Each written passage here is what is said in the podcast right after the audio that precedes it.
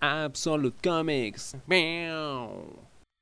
Lo que conocemos como Pulp Fiction, y no estoy hablando de la película de Tarantino, sino del género literario, eh, viene de principios del siglo XX, cuando se publicaban estas novelitas eh, denominadas como pulp, ¿no? por el tipo de material con el que estaban hechos generalmente papel de baja calidad, ¿no? Eh, con colores brillantes y por lo general historias de ficción, ciencia ficción, mafia y ese tipo de cosas, entretenimiento barato.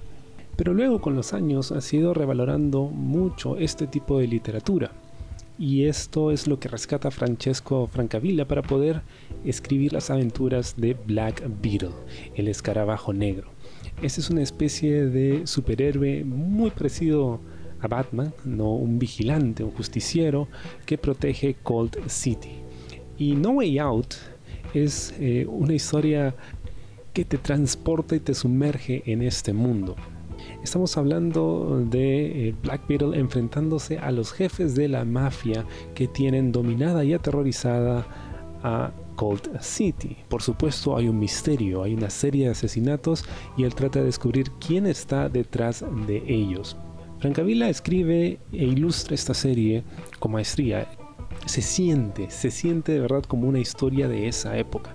Si en algún momento han tenido la oportunidad de escuchar, por ejemplo, las radionovelas antiguas, eh, se trabajaba muchísimo este género, y sobre todo en Estados Unidos, y pues había infinidad de series que trataban de este tipo de temas, de misterios, de radionovelas policiales, incluso de muchos superhéroes conocidos. Se siente eh, esa, ambientación en esta historia, que por cierto está ilustrada brillantemente.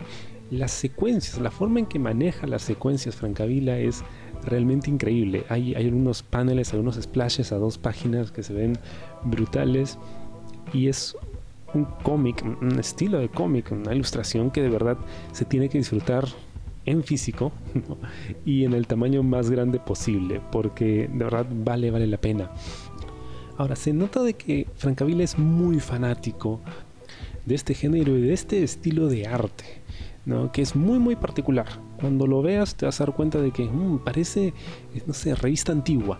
Ya, esa es la idea precisamente detrás del diseño de, eh, de Black Beetle, que por cierto está muy, muy bien editado y muy bien diseñado.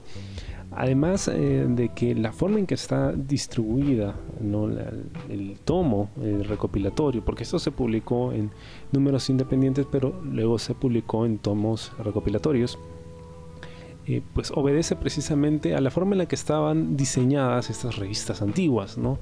Y cómo se hacían los pósters de películas de esa época. E incluso ustedes pueden encontrar diseños de los pósters promocionales que él hizo para The Black Beetle. Y de hecho la historia se vende así, como si fuese una película de aquella época.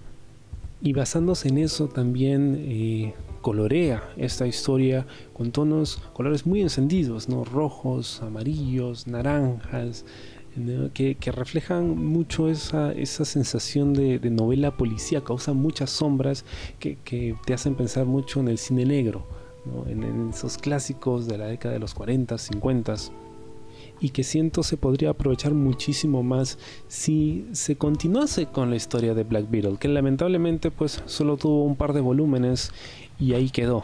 De hecho, eh, al final de No Way Out se promocionaba esta secuela necrólogo que al final nunca salió. es realmente una joya visual este, este cómic, es muy disfrutable, pero tiene pues esta carga de, no de nostalgia, pero sí de, de inmersividad en una época que nosotros no conocemos o ya no hemos visto, con la que no estamos tan familiarizados, ¿no? pero que ha influenciado muchísimo lo que estamos viendo ahora. El cómic ha sido publicado por Dark Horse. Eh, existen pues los eh, números independientes, las grapas, pero también existe un tomo en tapadura que recopila este primer arco No Way Out e incluye un eh, número cero que sería Night Shift, turno nocturno, que hace referencia a algo que podríamos ver en una secuela y que podría tener relación con algo que aparecería más adelante. Black Beetle No Way Out es un cómic que no puedes dejar de leer.